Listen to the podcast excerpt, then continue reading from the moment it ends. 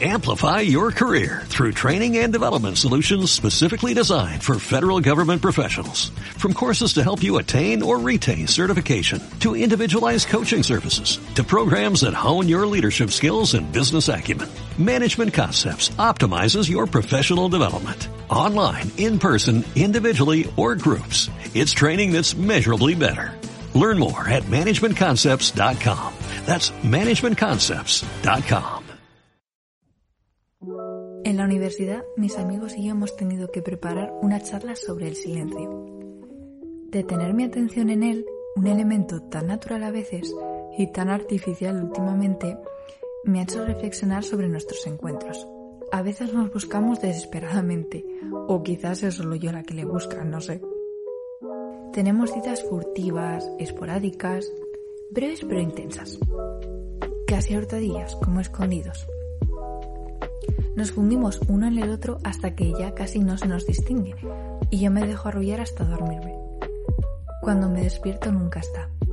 Es su ausencia ruidosa precisamente la que me despierta. En otras ocasiones, en cambio, llega de repente con maletas y todo, y es para instalarse. Así, sin previo aviso. Yo no le tengo nada preparado, pero de alguna forma consigue hacerse hueco. Su esencia lo invade todo, y hasta los objetos, siempre mudos, parecen haber decidido callar justo en ese momento.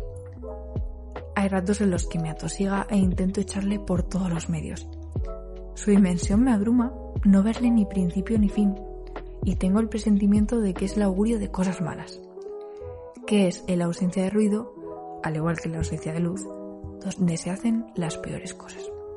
Sin embargo, estos solo son arrebatos que se me acaban pasando, porque yo sé que en él hay belleza, y yo creo que él piensa que en mí también.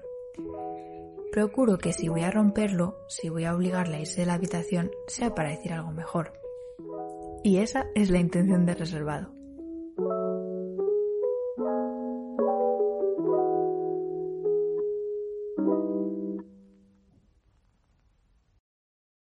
Bueno, aquí Maris presentando el episodio 2 de Reservado. ¿Qué tal, Alex? ¿Cómo estás? Pues la verdad es que estoy muy bien y me ha encantado tu intro. Ay, gracias. Y nada, la semana muy bien. Eh, básicamente he estado dedicándola a editar el podcast, el primer episodio, que espero que hayáis escuchado ya. Si no, ¿qué hacéis aquí? y me he dado cuenta de que editar un podcast es mucho más complicado de lo que yo esperaba. Porque yo estoy acostumbrado a editar vídeo y claro, ahí te tienes que fijar tanto en la imagen eh, como en el audio. Y yo, pensando en el podcast, digo, eh, qué fácil, solo me tengo que centrar en el audio. Pero justamente por eso, al ser la única fuente de expresión y demás, es más complicado porque tienes que prestarle más atención.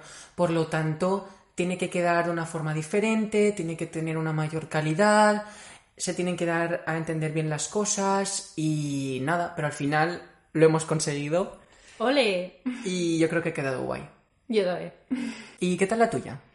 Pues muy bien, mira, el sábado fui con mi amiga Vivi a dos exposiciones en la Fundación Bancaja.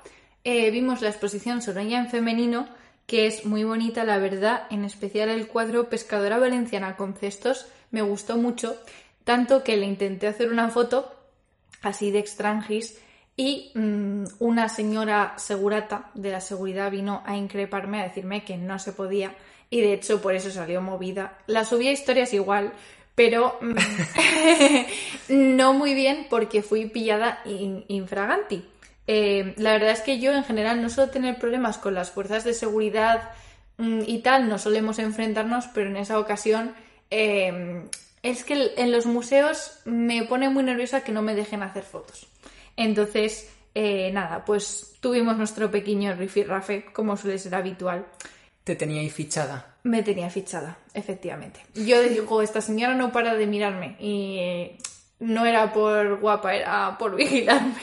Estaba esperando el momento perfecto para pillarte. Sí, sí, sí, sí. Y bueno, nada, también vi la de Antonio López, que esa tú también la has visto. Sí, fui con Sergio del grupo de la universidad y, y la verdad es que me encantó. A mí no me gustó nada. Es que a mí el hiperrealismo me encanta, porque eso de prestar atención a determinados detalles que pueden parecer banales el lavabo, ¿no? El cuadro del lavabo que tiene, o, o del retrete, o incluso de la nevera, es que me parece una genialidad y ahí es donde veo muchas veces la belleza en el arte. A mí en fotografía me gusta, de hecho, yo hago muchas fotos a cosas random. Balcones. Y- A balcones, me encantan los balcones. Y, y no me molestó eso, sino dos cosas en concreto. Primero, las cabezas de los bebés y segundo, sus cuerpos desmembrados de ellas. Eh, no sé por qué ese señor tiene una fijación con los bebés que te miran, que corren hacia ti, que ensangrentados. Yo no sé qué problema hay ahí, pero, pero Tenía una fijación con los bebés y desde reservado queremos hacer un llamamiento a Antonio López. Antonio, si nos estás escuchando, Explícanos qué ocurre con los bebés. Pero sí, es verdad. eh, de hecho, Sergio también se quedó como bastante estupefacto. Y de hecho, la forma que tiene la Fundación Bancaja de anunciar la exposición es con una cabeza de bebé gigante en la calle. Y es una especie de spoiler de lo que te vas a encontrar dentro. sí, sí, Y bueno, aparte de eso, está chula. bastante terror- terrorífico. Y luego, por otro lado, pues él tiene bastantes estudios anatómicos que me recordaron al año pasado que estuve en Bellas Artes en la universidad, que vinieron varios modelos vivos para que nosotros les dibujásemos y aprendiésemos anatomía. Y bueno, eso daría para un episodio entre- entero, pero básicamente vinieron como cuatro o cinco con personalidades muy diferentes. El primero fue un chico que yo, claro, yo en el fondo intuía que se quitaría la ropa, pero nunca lo había hecho y se subió el señor a un podio encima de la tarima, o sea, más alto incluso que el profesor, y se bajó los pantalones. Y yo dije, ostras, eh, vaya, ¿Qué está pasando? Aquí, sin previo ni nada. Y entonces, pues, eh, claro, la verdad es que dibujarle me costó, primero, porque era mi primera vez haciendo eso, no tenía experiencia y tal. Y segundo, porque eh, sabía, o sea, los modelos a veces se paseaban por la clase al final o el profesor. Y yo decía, es que va a parecer que le estoy insultando, que le veo deforme al pobre chico. Y, y no es para nada eso, sino que no tengo experiencia dibujando. Entonces, claro, la, parte esa de, ay, hazme un retrato, no sé qué, hazme un dibujo. No, mira, no porque te tengo respeto y cariño y no quiero que pienses así.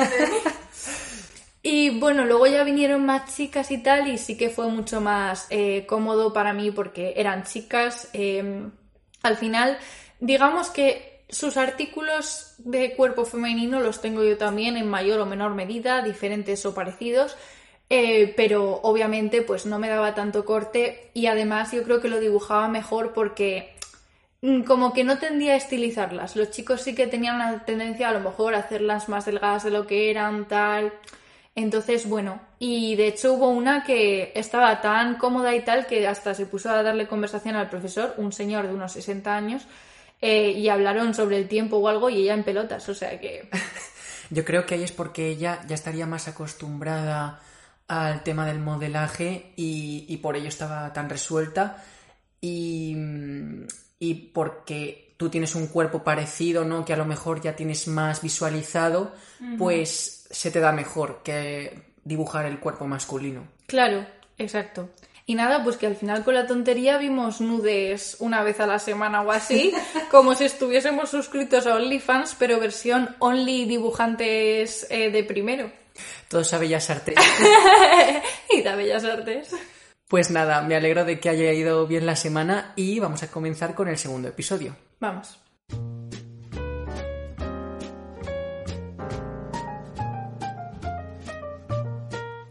Bueno, iniciamos este segundo episodio estrenando una sección que yo creo que va a ser una de mis favoritas del programa y básicamente consiste en ofrecer títulos de obras, tanto cuadros, películas, series, libros, etcétera, que tengan algo en común eh, y en este caso una temática concreta. Pero no una temática típica como el amor o la muerte o películas de misterio, sino eh, algo que nosotros vamos a intentar hacer que se salga un poco de lo normal y en este caso vamos a hacer un homenaje a nuestras amadas terrazas. Efectivamente, que echamos tanto de menos. Estamos deseando que vuelva a abrir la hostelería en la comunidad valenciana y en este caso recemos, toquemos madera de que sea el próximo 1 de marzo. Y para darles la bienvenida de alguna forma, queremos eh, nombrar películas, series, libros, lo que se nos ocurra, en las que las terrazas tengan cierta importancia o mm, que formen parte del hilo argumental de una manera significativa. Exacto. Entonces, si quieres empezar tú. Vale, de acuerdo. Pues mira, una película que vi hace poco y me gustó mucho más de lo que yo esperaba fue Mujeres al borde de un ataque de nervios de Pedro Almodóvar, que yo no me había decidido a probar con el director porque sabía que era muy eh, estrambótico, muy peculiar. Y entonces, como de eso que sabes que te va a gustar mucho, lo vas a odiar y me daba pereza. Pero me puse y la verdad es que me encantó, o sea, me gustó muchísimo es mi guilty pleasure de esa película. Em, y nada, no quiero hacer spoiler, pero sí que es verdad que para quien la haya visto sabe que la terraza es un sitio bastante importante. Solo diré que una persona queda profundamente dormida ahí en medio por haber ingerido un gazpacho lleno de somníferos por error. Entonces no voy a especificar más, pero la recomiendo mucho. Creo que es una película muy divertida y que Almodóvar coge siempre el plano más interesante y que sabe favorecer muchísimo a la narrativa de forma visual. El otro día, hablando del tema de los clásicos, eh, pues aquí igual nunca me he lanzado con una película de Almodóvar y eso que es un must de, de cinéfilos y demás. ¿Te gustó entonces? Mucho, mucho. Y además es verdad que está todo muy cuidado, que el color es muy tal. Entiendo que es muy personal, que o te gusta mucho o nada, pero yo lo recomendaría un montón. Y la siguiente que quiero ver es todo sobre mi madre, a ver si sigue en esa línea y me gusta y tal. Mm, la última que sacó creo que fue Dolor y Gloria, ¿puede ser? Sí, Hmm. con banderas. Sí. ah, bueno, exacto. mencionar Antonio Banderas sale en esta película. O sea, otra cosa curiosa de la peli es que tiene bastantes años y entonces vemos a viejas glorias del cine español, lo que pasa es que jovencísimas. Y Antonio Banderas no sabía actuar para nada, en plan, sale como un mequetefe, el pobre sin enterarse de nada y tal, pero está guapísimo. O sea, tengo un crush muy grande con Antonio Banderas joven. Pues me la apuntaré entonces. Pues perfecto. Venga, sugiéreme ahora tú una. Venga, yo voy a hablar ahora de un gran clásico con Hitchcock, eh, La ventana indiscreta. También con Grace Kelly y James Stewart. Y es una de mis películas favoritas. De hecho, la tengo como en top 5 o algo así de Letterboxd. Y mm, básicamente pienso que las terrazas tienen cierta importancia. Y ya no en sentido hostelería y tal, porque estamos hablando al final de terrazas en general, ¿no? Pero ahí eh, muchas veces es donde ocurre la acción y donde podemos ver a los demás personajes cómo interactúan. Entonces él está ahí en su silla de ruedas que no se puede mover, tal, por eso empieza a mirar con su objetivo y a, a partir de entonces es cuando empieza la película a coger vidilla y los personajes salen a las terrazas, a las ventanas, a los balcones y vamos descubriendo un poco quién es cada uno, a qué se dedica, este sospechoso, esta más resultona, tal. y, y creo que está muy guay. Además, me imagino muchas veces el decorado como tenía que ser, porque tendría que ser muy grande o no sé cómo lo harían, la verdad, pero parece realmente los patios traseros de una urbanización real. De hecho, a mi padre siempre le llamaba la atención en la película y me lo comentaba, que realmente lo que ve la cámara, que se supone que es el punto de vista subjetivo de lo que ve James Stewart, realmente imposible que lo vea. Me refiero, sí la que tiene enfrente, pero el ángulo frontal desde donde coge las ventanas, obviamente él estando en una casa que tiene una ventana limitada no alcanzaría a verlo. Pero es como que entra muy bien y me gusta mucho que eso, que hay una composición de diferentes rectangulitos donde en cada uno está pasando una cosa y que tú tienes que entender la narrativa de lo que está pasando en esa casa, pero a partir de unos gestos y tal, sin decir nada, realmente. Totalmente. No, no escuchas las voces de los personajes, ¿no? Eh, al final ellos están haciendo como mímica y sabes que estos han tenido una discusión, sabes que este está amenazando a su mujer, etcétera. Y, y creo que está genial conseguida. Yo también. Y quería preguntarte a propósito de esto, ¿tú has tenido alguna anécdota de ventana indiscreta? Tanto de ser observado por tu ventana como ser tú el observador. Pues nunca he sido observador. Y yo esto es algo que siempre me planteo al ver la película. Y es que realmente no hay ninguna ley que impida que tú puedas espiar a tus vecinos. Cotillear, gracias a Dios, es gratis. Pero está muy mal visto. Quiero decir, Claro, claro. imagínate a alguien con una cámara apuntando a tu casa. Es decir, no, ¿sabes? Lo único es que es legal, por lo que parece. Entonces, nunca he sido observador de todas formas.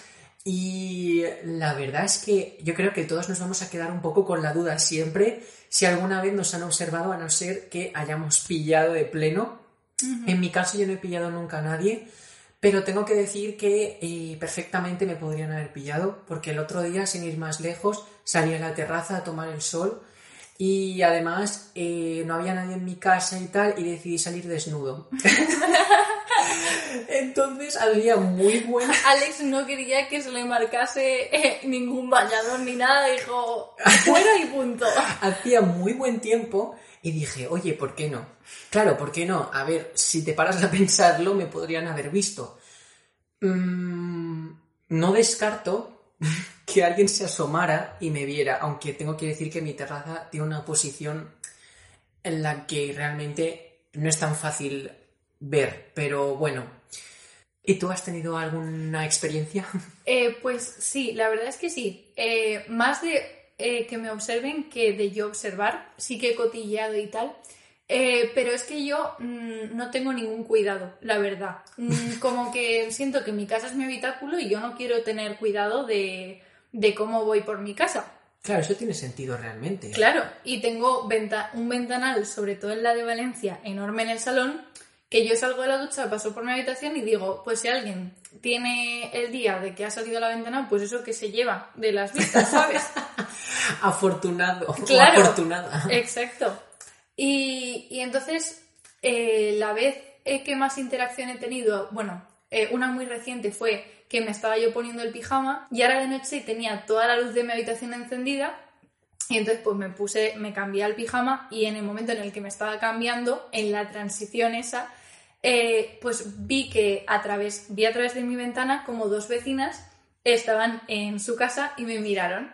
Hay bastante distancia, pero no tanta como para no ver la expresión de los demás. Y entonces, como que se quedaron flipando al principio y yo no sabía muy bien qué hacer. Digo, ¿qué hago? Hago como que no me he dado cuenta, hago algo. eso. Pues ellas me empezaron a saludar y a reírse, en plan, hola tal, y yo dije, ah, pues hola, ¿sabes? Qué Bueno, buen rollo. Aunque sí que es cierto que luego corrí la, la cortina porque dije, a ver, mm, ya se han llevado esto, pero ya no más, o sea, Tampoco es cosa de hacer un striptease, o sea, no. una exposición en Ayora Grounds, ¿sabes? Exacto. Y, y nada, y luego sí que cuando era más pequeña mi prima y yo fuimos a acompañar a mi madre a una cosa de su universidad y tal, y entonces nos quedamos en una residencia de estudiantes y en la habitación de enfrente había dos chicos y claro, bueno, es que teníamos el pavo eh, floreciendo y salimos de la ducha y vimos a uno que nos parecía guapo y tal y mantuvimos una especie de mm, conversación no verbal durante toda la tarde de intentar espiarlos, se daban cuenta, eh, nos hacían algún gesto, no sé qué, tal. Eh, y de hecho intentamos como visitarles en medio de la noche, pero mi madre me llamó y entonces eh, yo me cagué porque dije, lo sabe todo. Y entonces volvimos, aunque ella me preguntó para, para, para decirme que qué tal la noche, que si estábamos bien y tal, pero dije, lo sabe todo y volvimos a nuestra habitación. Ahí vas vestida, ¿verdad? Sí, sí, entera, entera. Pues yo tengo que decir que enfrente de mi habitación justo hay un teatro. Entonces muchas veces eh, hay unos ventanales que se supone que es la clase de ensayos y demás. Y muchas veces se han puesto ahí a, a bailar y no sé qué, no sé más. Y, yo, y me habrán visto fijo ahí tumbado en mi cama, rollo probablemente con unas pintas bastante cuestionables, pero es que al final, mm, ¿qué iba a hacer? Quiero decir, ahora tengo un store, puedo bajarlo y demás, pero es un momento de, oye, mira, yo estoy en mi casa, tampoco estoy haciendo nada comprometido, quiero decir. Exacto. Yo creo que las ventanas son un centro de socialización, pero que tiene que nacer de la confianza. En mi piso de estudiantes, eh, por ejemplo, tocaba una amiga Lukelele y las, del, las de enfrente se unían y daban palmas y todo. O sea que hay una especie de conexión, pero en la que digo, oye, mira, yo si tengo que ir desnuda, voy a ir desnuda, si tengo que ir despeinada, despeinada, porque es mi casa y solo me faltaba tener que arreglarme para verte a ti. No, o no, sea que- real. O sea, al final son como pequeñas televisiones y cada uno se va encontrando. Exacto. Luego, por ejemplo, eh, tengo la serie Friends Ay, la adoro. ¿Cuál es tu favorito? de personajes. Sí. Eh, yo te... Aquí hay una respuesta correcta. ¿Solo una? parezca. Sí. Uf. Yo te tengo que decir Rachel o Phoebe. No era ninguna de las dos la correcta. No, pero vale, me parece bien. Son buenos decir, me encanta la ironía de Rachel con, a la hora de responder a ciertas cosas y me encanta Phoebe, es decir, ¿quién no querría quedar con Phoebe alguna vez o vivir alguna experiencia con ella? Es, es un personaje alocado, súper divertido, que yo creo que lo tiene todo y a lo mejor es un popular opinion, no sé, pero... No, no. A ver, yo creo que la amamos todos. Además, personalmente me siento identificada porque, o sea, cuando ella canta en el bar, que lo hace súper mal, pero no desiste, digo, es que es yo. O sea, esa mujer tiene una vibe que me encanta. Es como una, una confianza en sí misma, ¿verdad? Que Apabullante. mola un montón como personaje. La verdad que sí. Y bueno, básicamente, ¿por qué he elegido Friends? Ah, por cierto, ¿cuál es tu favorito? Joey.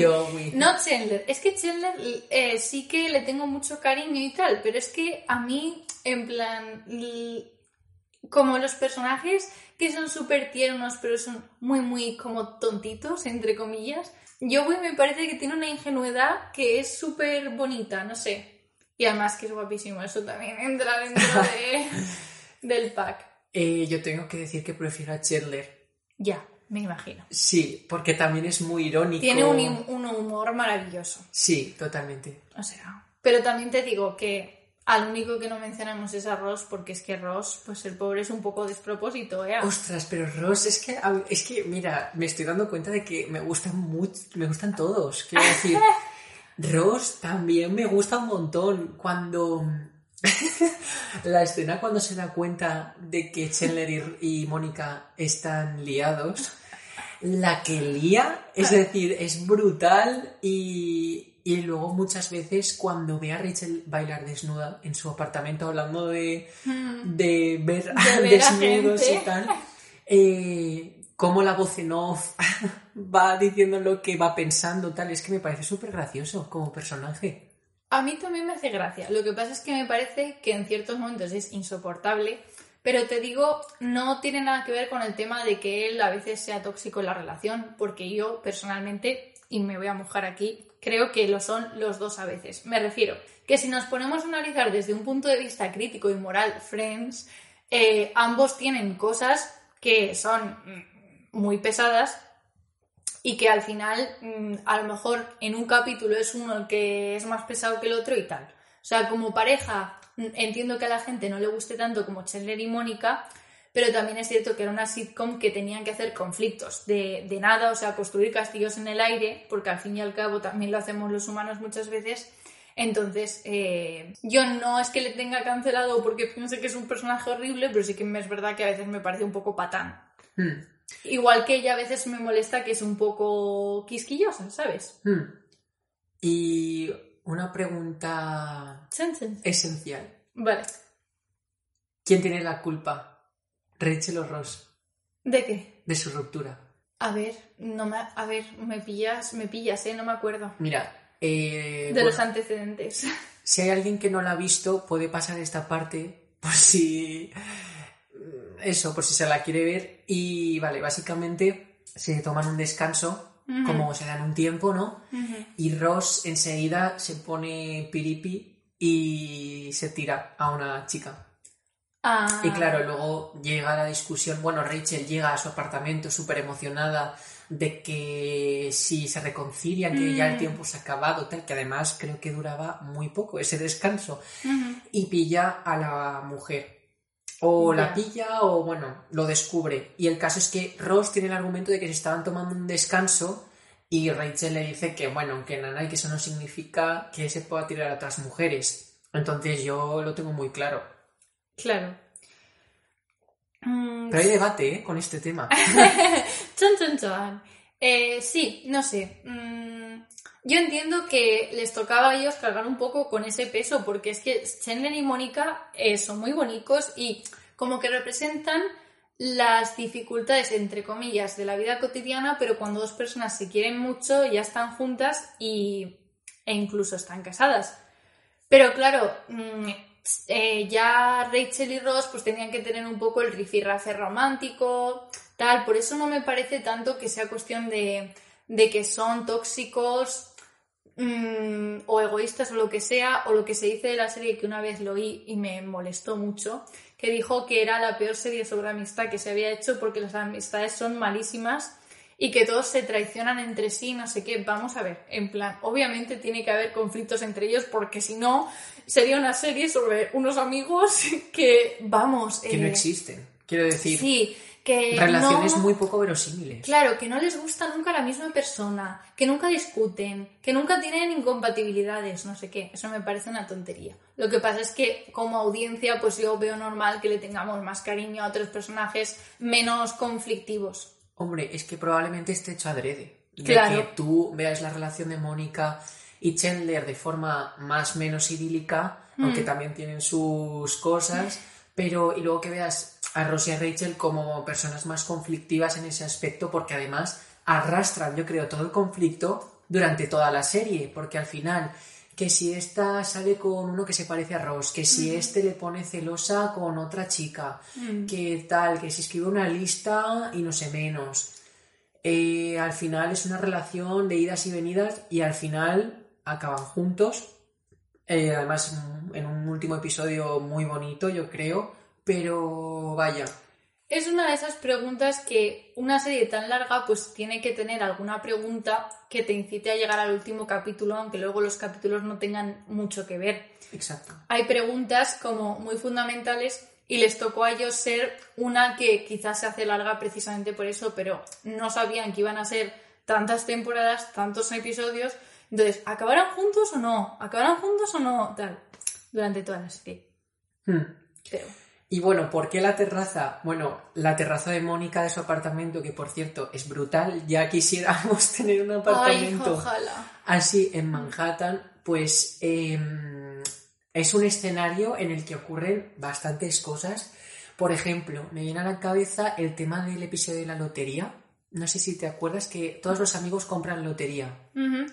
Y al final eh, coge Phoebe, porque como se están peleando por el tema de los boletos, de quién ha comprado más, quién le debe dinero a no sé quién, tal, eh, coge Phoebe el bol de los, de los boletos, se sale a la terraza y amenaza con tirarlos a la calle. En- entonces, eh, cuando ya se calma la cosa, dice Phoebe, oye, ¿cómo los iba a tirar? Y de repente llega una paloma, le ataca.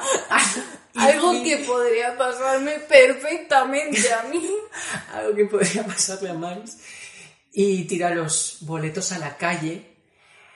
Y bueno, eh, acá se van volando. Al final resulta que uno de los ganadores era uno de esos boletos.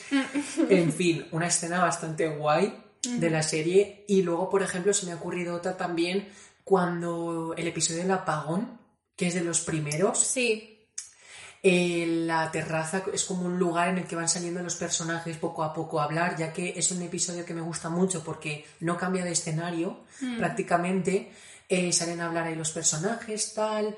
Y, y ahí es donde tiene lugar la conversación de Rachel y Ross cuando él se le quiere declarar a ella por primera vez y un gato les interrumpe, Sí. salta sobre Ross y me hace mucha gracia esa escena. Bueno, ahora a lo mejor la he visto ya muchas veces, ¿no? Pero la primera vez que la vi me hizo mucha gracia porque sale el interior del apartamento todos tocando la guitarra, en plan una canción además no sé, eh, religiosa o algo, y, y sale en la terraza Ross eh, con el gato, peleando con el gato, y, y Rachel detrás intentando quitárselo. Bueno, es buenísima esa escena.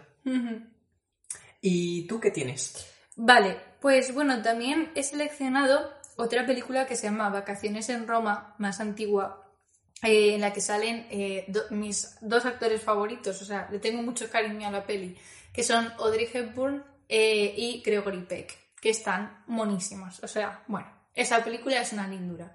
Y resulta que en cierto momento eh, se van a un bar, aunque también están eh, en un barco, pero no recuerdo ya si eso ahí hay terraza o no. Y además es un barco, o sea que lo veo ya más cogidito con pinzas.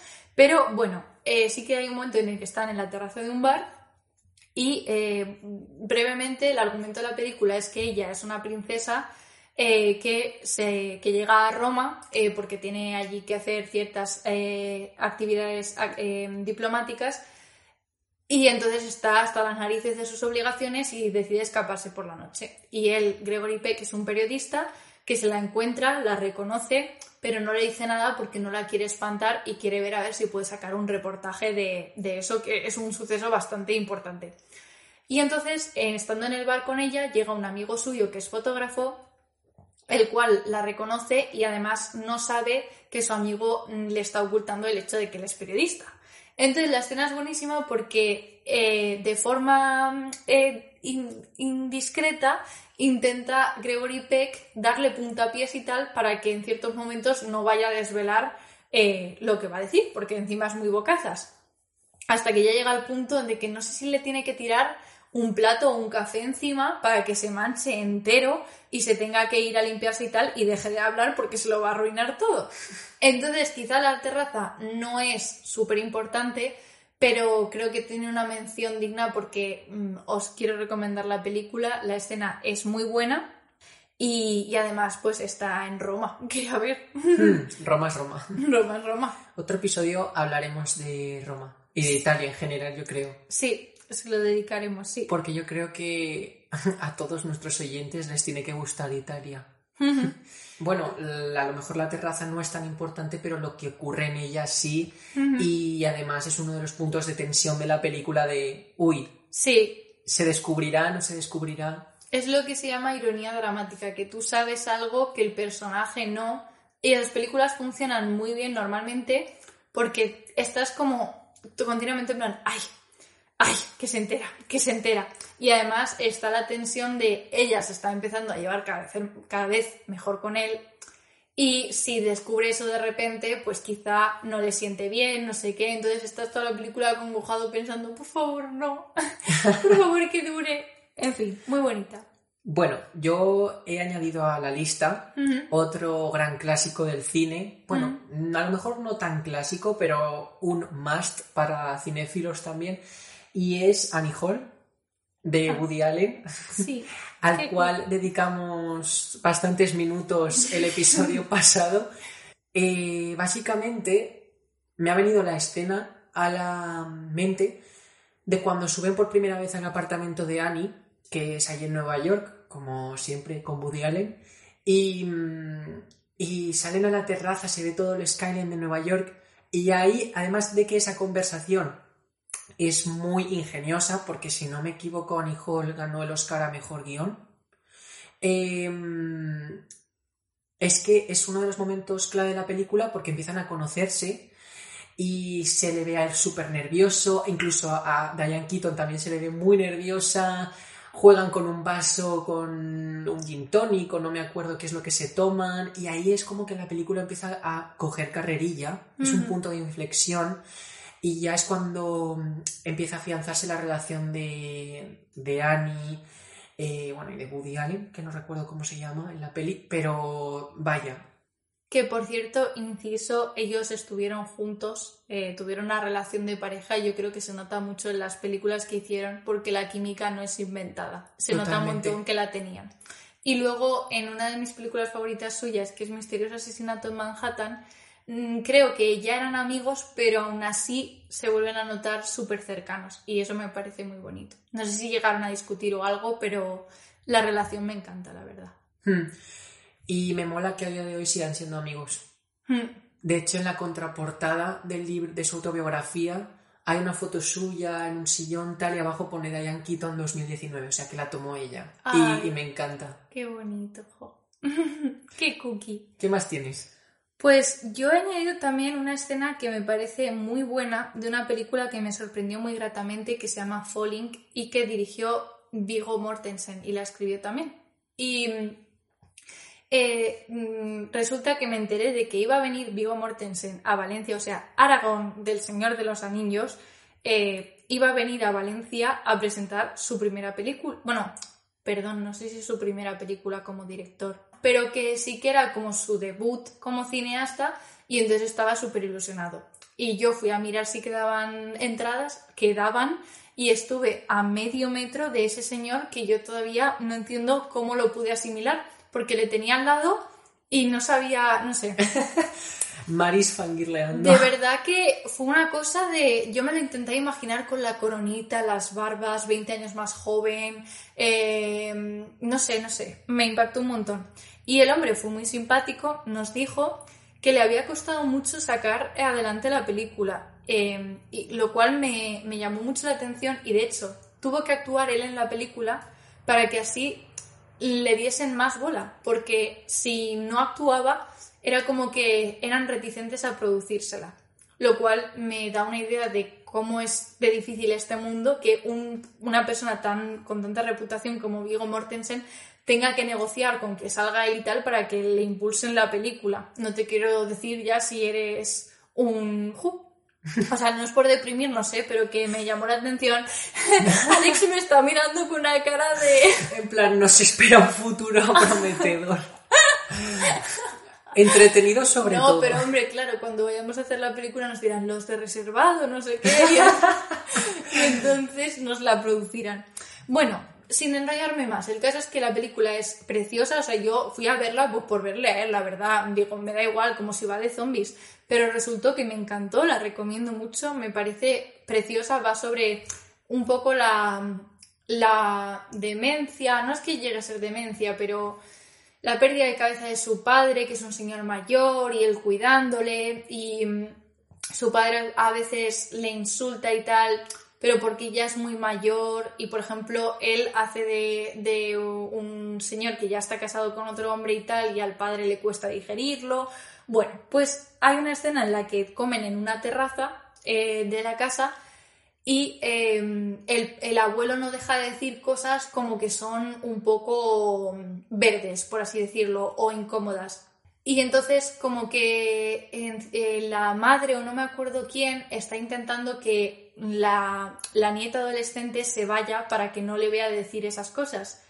Eh, y entonces la chica le dice, eh, mamá, yo no tengo miedo de mi abuelo. En plan, y me parece como que es súper bonito porque la madre está to- como todo el rato intentando que no lo vea porque el abuelo está diciendo no sé qué y la chica pues se lo toma como algo natural a su edad y no le juzga y tal. Y pasa en la terraza y es súper bonita la escena, la verdad.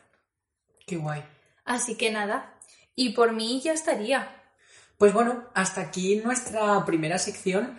Yo creo que está muy guay, ¿no? Sí, esperamos que os haya gustado y si queréis proponer alguna temática que os interese en concreto, eh, a condición de que sea un poco aleatoria, que no sea tipo películas de amor, pues nos lo podéis decir y lo tendremos en cuenta. Claro, totalmente. Si queréis escuchar películas que tengan algo en común, que os parezca lo más alocado, adelante. Sí, o retadnos, retadnos. No sé si nos ocurre algo.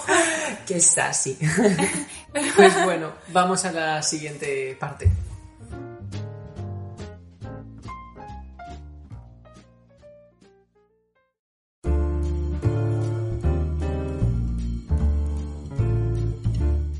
Pues sin más dilación vamos a pasar con la segunda parte del episodio para el cual hemos elegido el tema del perfeccionismo, que es un tema muy común tanto para los artistas como para los estudiantes y la gente corriente en general. Entonces, para empezar vamos a hablar de gente famosa, eh, en nuestro caso pues directores o artistas, que han sido muy muy exigentes con su trabajo. Hmm. El perfeccionismo al final es algo de lo que muchísimas personas pecamos Y digo pecamos porque, bueno, a veces tiene unas partes positivas y otras más negativas, eh, pero para mí a veces es un poco tormento, tengo que decir. Eh, yo como perfeccionista extremo, por así decirlo, luego hablaremos de este tema. Pero bueno, no me siento solo porque grandes artistas también lo han sido. Y, por ejemplo, he apuntado a Beethoven. Beethoven he encontrado que cuando él componía sus obras, además, bueno, él tenía un carácter bastante intenso y cuando él estrenaba sus obras en la corte o mm, para el pueblo, en el teatro y demás... Se vienen cositas. se vienen cositas del romanticismo. bueno, pues básicamente cuando escuchaba murmullos de la audiencia, paraba la, la interpretación de la obra. Y se giraba tal, se aseguraba de que nadie estuviera hablando y luego continuaba. Y eso en verdad yo creo que lo han llegado a hacer hasta directores de orquesta en la actualidad, que a lo mejor tienen una especie de trauma con el tema de que queda feo, ¿no? Que la gente hable, obviamente, en un concierto. Pero fijaos hasta qué punto podría llegar el no, esto tiene que salir perfecto. Y luego he añadido a eh, Kurosawa, que bueno, es un director de cine, eh, Los Siete Samuráis, por ejemplo, y él quería grabar escenas perfectas, ¿no? Y obligaba a los actores a usar la misma ropa durante muchos días seguidos para que eh, pareciera desgastada en el rodaje. Y luego también utilizaba armas de verdad. Como Dora la exploradora, que siempre lleva el mismo outfit. Pues es real, o sea, es que, claro. No, y lo de. Perdón. No, no, sí, que encontré una lista de, directores con los que nadie quería trabajar, los mm. de los actores, tal, después del rodaje y tal, y yo me entró un poco de, miedo. Yo digo, imagínate que de mayor soy uno de estos. Rollo. te dicen, coge una lanza de verdad. No, hombre, en plan tan bruto no, pero me daría cosa que los actores tuviesen esa imagen de mí, la verdad. Ya. ¿Qué ibas a decir? Eh, no, nada, mm, no me acuerdo, la verdad. no sé qué iba a decir. Reservado. Que, yo, no, he visto nada de Kurosawa, la hmm. verdad, si te soy sincera. Yo simplemente he visto esa y bueno. Muy bien. Pues nada, yo iba a mencionar a Kubrick. Bueno, este es un ejemplo clásico, estaremos cansados de escucharlo porque eh, es el perfeccionista por excelencia. Y yo creo que solo de ver sus películas uno ya se hace una idea. Lo que pasa es que todavía no se hace la idea que es, me refiero, ver la simetría, la forma meticulosa de poner las cosas y tal, y dices, mmm, tenía que ser exigente. Pero resulta que llegaba, o sea, les hacía ensayar sin grabar ni nada los actores entre 30 y 50 veces la escena que iban a hacer. Y de hecho, en El Resplandor eh, hay una actriz en concreto que se llama, tengo apuntado el nombre porque no me acuerdo, Shelly Duval, tuvo que repetir 127 veces lo mismo. O sea, mm, telita para aguantar eso. Sí, sí, sí, sí. Eh, luego también eh, se informaba muchísimo antes de hacer sus películas, por ejemplo, eh, para Doctor Strangelove o How... no, ¿cómo era? How algo de cómo me dejé de preocuparme y empecé a amar la bomba o algo así. Es que el título es muy largo. Que es una película muy graciosa que os recomiendo mucho, en la que sale Peter Sellers haciendo de tres personajes a la vez y que se, se enmarca eh, en el conflicto de la Guerra Fría. Pues él leyó muchísimo para hacer una película pues satírica y tal, se informó un montón y de hecho dijo en una entrevista que solo dejaba de leer libros cuando veía que empezaba a repetirse lo que él sabía sobre el tema. Hasta entonces no. O sea que... Y mira que es una película que sí que tiene muchísimo subtexto y golpes de humor y tal, pero que al fin y al cabo es una sátira, hmm. ¿sabes? Que me llama la atención tanto empeño para algo que ni siquiera es un documental. Totalmente. Y, bueno, y luego con Barry Lyndon mandó a los proyeccionistas eh, instrucciones de cómo tenían que poner el proyector y tal, porque quería que se viese de una determinada forma, no sé qué. O sea que. Tiene un historial este hombre interesante. Telita, telita. Me ha llamado mucho la atención el tema de la simetría. ¿Tú cómo la ves en el cine? Eh, a mí me. A ver, es que a mí la simetría mm, me es satisfactoria, pero mucha, constantemente, me, me parece un poco... no sé cómo explicarlo. Pero que, que sí, que mm, en ciertos momentos pues es como satisfactorio, ¿no? Ver planos simétricos, pero quizá eh, el empeño que le pone Wes Anderson, pues eh, para una película está bien, pero suficiente, ¿no? No sé. Mm, de él te iba a hablar justamente, porque has dicho simetría y es que a mí la fotografía de Wes Anderson me encanta. A mí también. A veces es excesiva a lo mejor, pero... No, también es que es su particularidad, yo creo. Exacto. Es lo que le hace diferente. Y el uso de los colores también es, es genial y ves una armonía estética en la imagen que me encanta. Y yo creo que Wes Anderson también tendría que ser un perfeccionista, seguro. Probablemente. Pero bueno, y nada, solamente quiero mencionar que me ha llamado la atención que Kubrick eh, era muy amante desde pequeño de la fotografía, del ajedrez y del jazz, que eso yo no lo sabía. Y a los 21 años ya era uno de los mejores fotógrafos de Estados Unidos. Era el colores de perfil americano. Más publicidad. es mi cuenta de fotografía. Así que nada, él y luego otro ejemplo, David Fincher, pero bueno, aquí la verdad lo menciono un poco por encima porque yo la única película que he visto ha sido La Red Social. No sé si la has visto. Sí. No me gusta la película. Y, y sé que tiene otras icónicas como El Club de la Lucha o El extraño caso de Benjamin Button, pero es que no, a mí La Red Social no me gustó nada. Entonces, nada, se ve que es muy meticuloso, eh, que además como que su obsesión es que la cámara no se tiene que notar, que al espectador le tiene que dar la sensación de que él está metido ahí como curioseando, pero que la cámara no, no existe. Entonces, mm, repite muchísimo, en fin. Bueno, ahora vamos a hablar de un poco nuestra experiencia con el perfeccionismo o sin él, en el caso de Maris. Yo ahora explicaré eso. Y nuestra experiencia con él o sin él y los talks que podemos llegar a tener o nuestra experiencia con personas perfeccionistas. Entonces, si quieres empezar. Vale, a ver, hay que aclarar aquí que Alex y yo somos las dos caras de la moneda.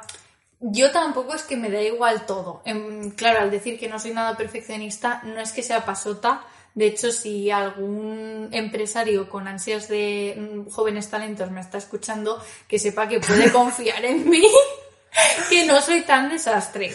Qué mal te estás vendiendo. claro, estoy vendiéndome fatal. Entre que voy desnuda por mi casa, que soy tal, bueno. Soy muy despistada y muy desastre, entonces hago mucho contraste con Alex, que es una persona que se suele acordar de las cosas, muy meticulosa y muy organizada. Yo también tengo mis momentos, ¿eh? pero vaya, generalmente lo intento. Claro, entonces eh, resulta que en el anterior podcast, de hecho, tuvimos un problema técnico, que fue inicialmente mi culpa porque yo me dejé una cosa del micrófono, o sea, yo me voy a grabar un podcast y se me olvida el cable. Evidentemente aquí ya se empieza a ver que soy un desastre, ¿no? Y entonces tuvimos que apañarlo, de hecho, por eso el episodio se llama eh, cómo acabé hablándole eh, a un móvil sobre una botella, porque literalmente mm, le hablamos a un móvil sobre una botella. Fue así. Entonces lo que pasó fue que no de mi, de mi audio se oían ruiditos del roce de, los auriculares eh, con mi pelo o lo que fuera y, y claro, pues tuvimos que repetirlo entero. Claro, aquí yo me puse a editarlo y me entró un debate mental, me agobié muchísimo porque, claro, me sabía muy mal decirte, oye, tal, que hay que repetirlo. E intenté hacer oídos sordos con el tema de. con el tema del sonido. ¿Qué pasa? Que me di cuenta de que la cosa era un poco molesta cuando eh, hablabas tú. Era como, por favor, que no hable María, que eso supondrá. que eso supondrá que se va a escuchar el ruidito. Y entonces, claro, yo apuradísimo le dije a María, oye María, no sé qué, que es que se escucha esto, tal. Y ella en un principio, mm, como que... Me refiero, yo no le iba a decir no tal, pero era como, ay, pero lo natural que nos ha quedado, lo fluido, no sé qué. El jueves me teníais en paterna volviendo a grabar, ¿eh? O sea, Yo seré un poco desastre, pero soy persistente y yo aquí vine a repetir otra vez todo. Sí, sí, totalmente. Y, y quedó muy bien. Quiero decir, también lo hacía pensando un poco en, en vosotros, en el sentido de que a mí como oyente me molestaría un poco que se escuchase el tema del roce con, con el pelo, con la ropa. Quiere decir que no es la primera vez que me ocurre en tecnologías de la comunicación, me ha pasado ya y de hecho en las prácticas no sé cómo me pusieron esa nota porque esa parte estaba un poco, a lo mejor no se fijarían en el audio. No se fijarían porque te digo yo que mis prácticas tampoco estaban muy allá. y tengo muy buena nota. El caso es que eh, al final acabó ocurriendo de nuevo y dije, tal, es que es molesto. Quiero decir, a lo mejor no es tan... No es un sonido estridente ni nada, pero sí que es verdad que como oyente de podcast a mí no me gustaría escucharlo. Mm. Justamente por el tema que he comentado al principio del episodio de la calidad del audio, claro, al no haber imagen te centras sobre todo en el sonido y mm, dije, pues nada, oye, Pero bueno, eh, esa fue mi primera experiencia así de más marcada de ver a Alex pues agobiado porque las cosas no estaban como él quería. Entonces, ¿cómo, o sea, qué otras cosas más eh, destacarías de tu personalidad en ese sentido? Hmm. Bueno, a ver, yo soy perfeccionista en la fotografía, en el vídeo, ahora en el podcast, lo siento. Eh, pero bueno, yo creo que es algo que a veces se nota, a veces pasa más desapercibido dependiendo del proyecto en sí. Pero luego tengo una serie de talks que creo que eh, tengo que darle las gracias a mi padre, porque mi padre es muy así también. Eh, tiene muchos talks como yo. Y uno de ellos, por ejemplo, y ya me disculpo de antemano por lo que voy a decir, pero los colores, ¿vale? Cuando estoy seleccionando una serie de colores, eh, hasta para lo más mínimo, normalmente tengo que conocer su código HTML, su código X y demás, eh, si no, no lo puedo usar. Es como, si no sé el código del color, mm, no quiero poner otro, yo quiero poner ese color exacto. Y me da mucho toque no saberlo. Yo no podría seleccionar un color al azar y decir, pues este tal, no, yo tendría que buscar qué tipo de color es, cómo se llama, cómo es, cuál es su código y demás, y luego ya lo puedo usar. Es algo un poco... A ver, no sé si habrá algún diseñador por ahí que entienda esta Un manía, diseñador. pero, pero me pasa. Luego, por ejemplo, eh, también cuando subo bajo el volumen, especialmente en el coche, tiene que ser de 5 en 5 nunca se puede quedar en la mitad porque es como, uy, ¿sabes? No sé qué me pasa. A mí eso me pasa con las horas, que el momento en el que voy a hacer algo, si lo puedo elegir a en punto o hay 5. O hay cinco. cuarto. Bueno, o algo con 5 o 0, ¿sabes? Sí. Tipo, hay 20, me levanto de la cama. Hay 25, desayuno. Y sé que no soy la única. Que hay mucha gente que lo hace así igual. Pero tú no sigues en punto de cuarto y media menos cuarto. Tú y 20 también lo coges. Sí, sí, claro, porque a lo mejor son cosas que urgen más, que no me puedo esperar un cuarto de hora, ¿sabes? Ostras. Pero sí que me puedo esperar cuatro minutos para que caiga justo. Claro, pues hay gente que solo coge en punto y media. Y es como, a ver, Muy limitado. muy limitado. El otro día me lo dijo una amiga, tal es que siempre dices a menos cuarto o hay cuarto. Y yo, ya, es que es como el intermedio, ¿sabes? Claro. Eh, y luego colocar las cosas rectas. Es decir, Ay. ya, ya lo sé. No, no, no, tengo una cosa, pero bueno, sí, sí. ya lo sé. O sea, veo algo torcido, lo siento, pero lo tengo que poner recto. Y a lo mejor me sale. Es que van a, pare- van a pensar que Estás estoy loco. fatal, pero es que a lo mejor lo hago de forma inconsciente, pero si veo algo, algo torcido, de repente hago y lo pongo recto, ¿sabes? Que tampoco pasaría nada si no están. así. Hubieras muerto en mi habitación del año pasado. A ver, tampoco soy un maniático del orden, simplemente quiero decir No, que pero... si veo algo que está colocado bien y tal, pero está un poco torcido, pues hago pi. Ya, ya, no, pero es que sabes lo que pasó. Mi compañera de habitación no era muy, muy, muy de TOC. Pero es que yo me puse a, poner fotos en la pared eh, y entonces al principio cogí una escuadra y no sé qué. Yo, venga, cojo de punto de referencia el interruptor y lo intento poner recto. A las tres fotos dije, ¿qué maza? Si yo a ojo, más o menos lo pongo recto. ¿Qué es ya ojo? Pues me, me- me, me puse a mirar solo la pared sin coger perspectiva, que eso para poner las cosas rectas es bastante importante, echarte para atrás, porque si estás muy encima del papel o de la pared o de donde estés, no te das mucha cuenta de si está recto o no. Hmm. Y me puse a, a- a ponerlas, intentar que estuviesen un poco seguidas y sin darme cuenta inicié una línea descendente. Entonces mis fotos empezaban rectas, pero empezaban todas en hilera, eso sí, no, no algunas, todas a bajar. Entonces parecía, desde la habitación de mi compañera, perdón, desde la cama de mi compañera, parecía un barco que se hundía. Ostras. Y entonces era como, María, es horrible, por favor, ponlo bien. Y yo le dije, no, porque el chicle este es un coñazo, no ah, sé qué. que no lo cambiaste No. No lo cambié. Lo dejé así todo el curso. y te gustaba. ¿Cómo No, quedaba? no, pero me daba igual. Es que me daba igual, o sea, ¿ves? A mí mi problema es que digo, me da igual, tío, ¿qué más hará? Pues las fotos están puestas pues así, a lo improvisado, a lo natural, y mi amiga, eh, cada vez que miraba mi cama decía, es que no puedo, es que no puedo mirarlo. Yo creo que habría sido un poco tu amiga o ya directamente las habría Colocarlo colocado yo. Rollo, Sí, sí. déjame a mí. ¡Quita! Pero mola eso también que el rollo natural, quiero decir. Sí, pero está claro, chulo. era una línea descendente hacia abajo, ni siquiera era orgánico en general, ¿sabes? Ya. Buah. Sí. Soy, soy el, el temor de todos los TOC. Em, O sea, cualquier persona que tenga TOC de recto conmigo, empezando por mi futuro, que ya se ha torcido, No. y mis dientes y todo, es como, no van a ser felices conmigo. Aquí viene Maris. ¡Oh, no! ¿Te pasa con las fotos? Claro, lo que pasa es que en eso me relajo porque antes no sabía nada de edición y decía, madre mía, mal encuadrada. Ahora, incluso enderezar automático de Lightroom me la pone en el sitio y yo, perfecto. Y si no, pues sí que cojo la línea del horizonte, se la pongo donde tiene que estar y tal. Entonces la foto sí que procuro que no sea... Hmm, Ahí sí que eres más. Hombre, intento, Hmm. Porque eso ya me podrían decir cosas, pero... Es que a mí en las fotos me pasa bastante. Me cuesta mucho dejar una foto torcida. Mm. Y es algo que intento evitar. ¿Qué más experiencias tienes?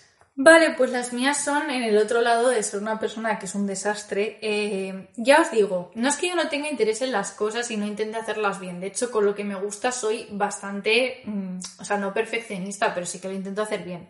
Lo que pasa es que soy muy despistada y a veces el impulso o las ganas de hacer algo me pueden eh, como para repetirlo 80 veces, ¿no? Entonces, bueno, por ejemplo, en los exámenes eh, yo me relajé, sí que es verdad que en bachiller era más exigente, pero mi padre me contó una anécdota que me marcó mucho y que me hizo que yo antes de los exámenes, aunque no me lo supiese perfecto, yo nunca he trasnochado para un examen, jamás. Sea, he madrugado mucho, sí, eso sí, alguna vez, eh, hace mucho tiempo. Y, y a lo mejor me he quedado hasta las 12, pero ya está, o sea, no más. Nunca, nunca, nunca he trasnochado. Porque mi padre eh, trasnochó una única vez haciendo una maqueta de arquitectura y al día siguiente el profesor sacó todas las de sus compañeros y las comentó y tal, y la suya no la sacaba, no la sacaba. Y al final de todo eh, dijo, bueno, y ahora les voy a mostrar lo que no se debe de hacer.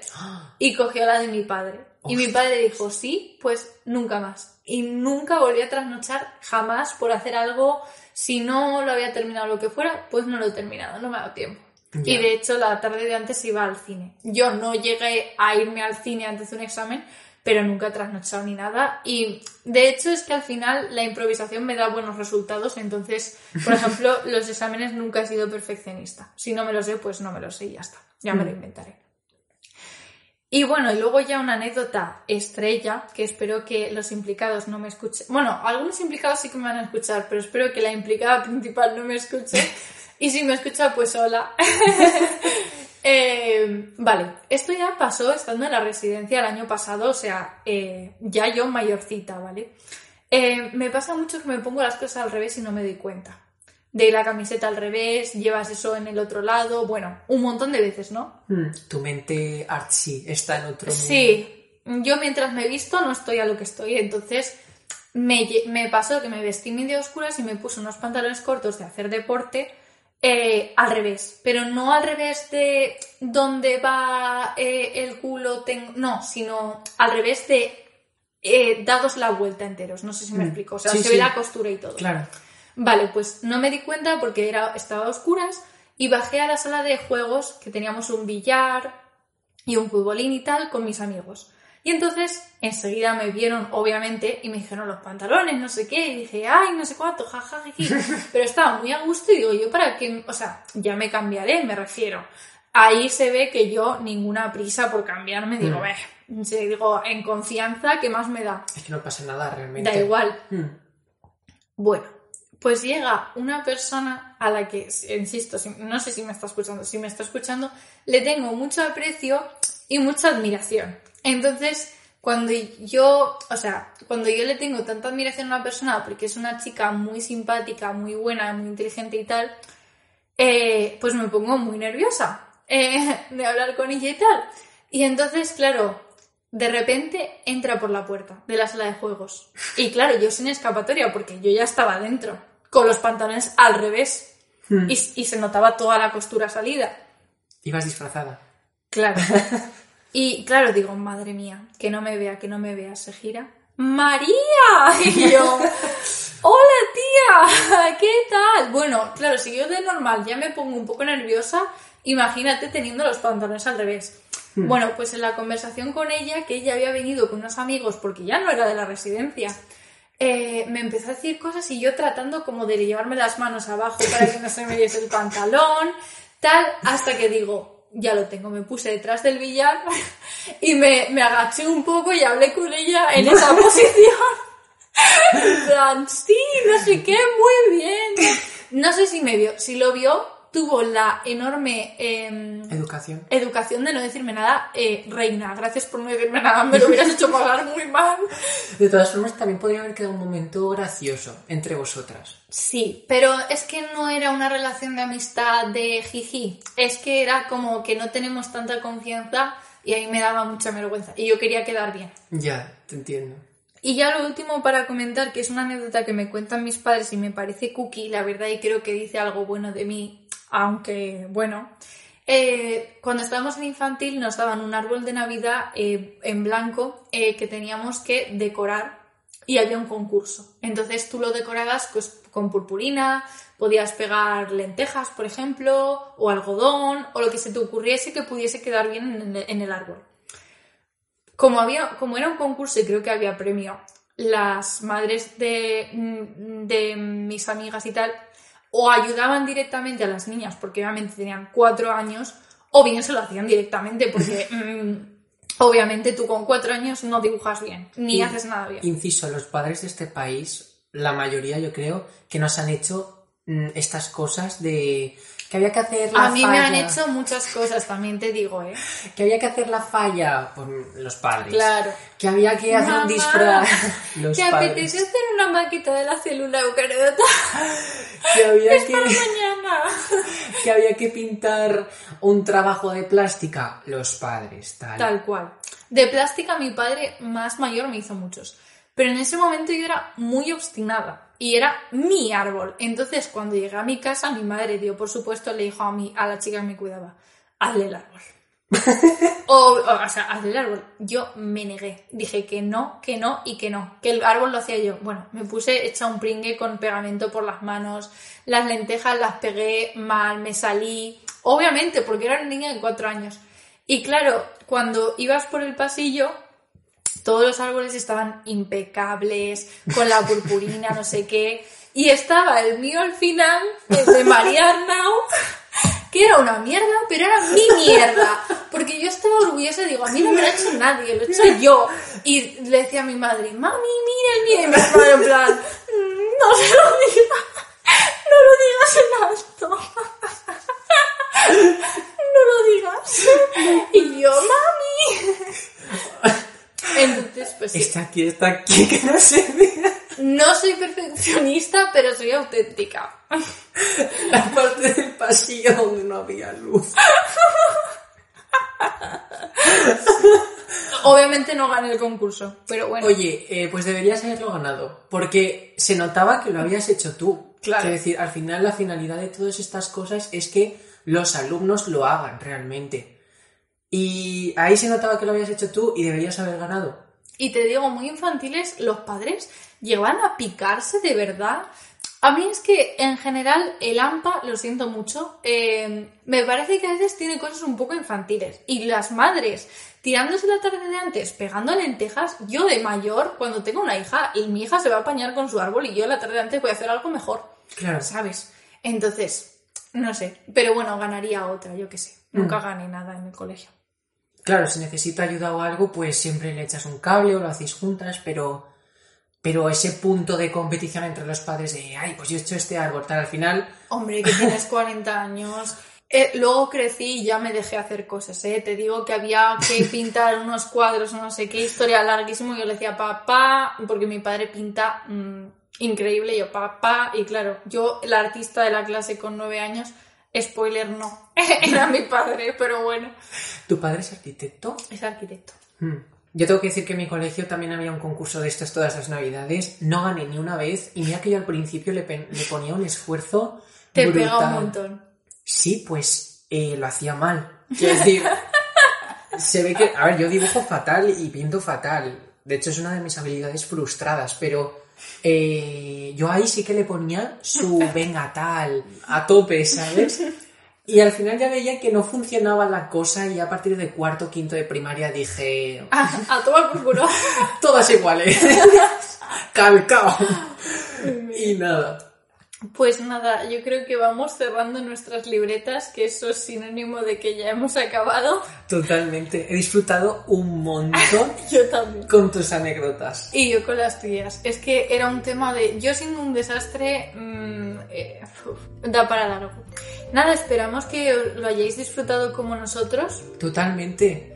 Que nos escuchéis la próxima semana en el episodio 3, que ya tenemos muchas ganas de planearlo. Y esperemos que no se cumpla en nuestro caso eso de las segundas partes nunca fueron buenas. Exacto. Eso, eso esperamos. un beso.